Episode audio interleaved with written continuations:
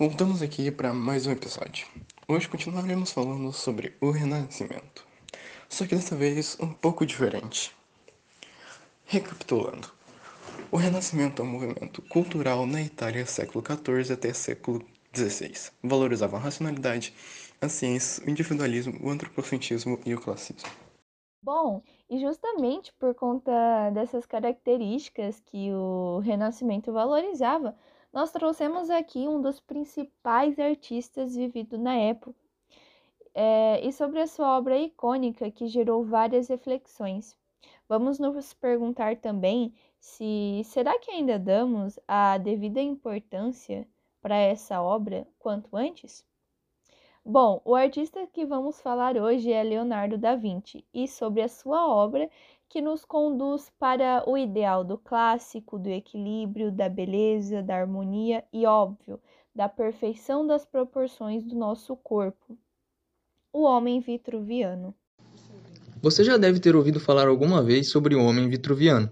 Ele é uma obra muito importante de Leonardo da Vinci que apresenta o corpo humano a partir das proporções ideais. Ele foi inspirado por meio dos conceitos expostos na obra de arquitetura do arquiteto romano Marcos Vitruvius Polio e essa ilustração representa o ideal de beleza e a harmonia nas proporções.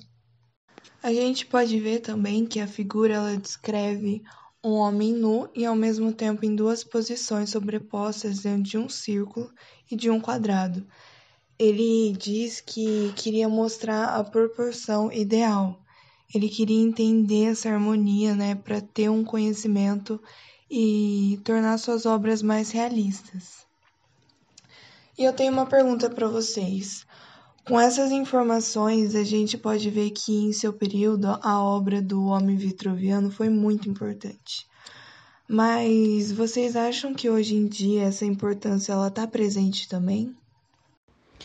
É, na minha opinião, a obra não tem a mesma ideia hoje em dia, mas a ideia que ela passa, sim, porque até hoje, no século XXI, tem essa de ilustrar o ideal da beleza e a harmonia das proporções do corpo. E eu concordo com a posição da Natiele. Eu acho que os ideais né, que essa obra nos traz, que todos os conceitos de Vitrúvio, eles são aplicados até hoje na nossa vida, né? A gente vê obras que utilizam da simetria e de uma proporção harmônica. Nós vemos muitas coisas, né? Muitos objetos que são criados, muitas obras de arte que ainda usam essa questão de proporção, simetria e harmonia, porque desde desses tempos é, isso era considerado uma, um padrão de estética muito elevado, era considerado a perfeição um negócio muito bonito. E hoje em dia, eu, na minha opinião, eu também acho que as coisas mais belas são as coisas harmônicas e proporcionais.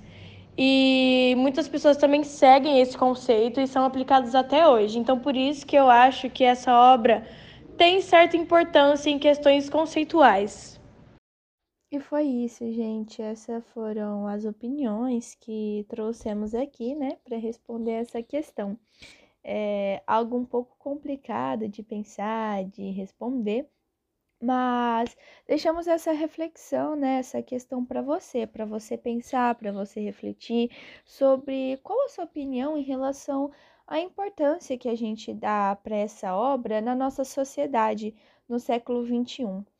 É, eu espero que vocês tenham gostado é, do nosso podcast, da nossa curiosidade sobre o autor e sobre a obra, e também sobre essa pergunta né, que deixamos para vocês.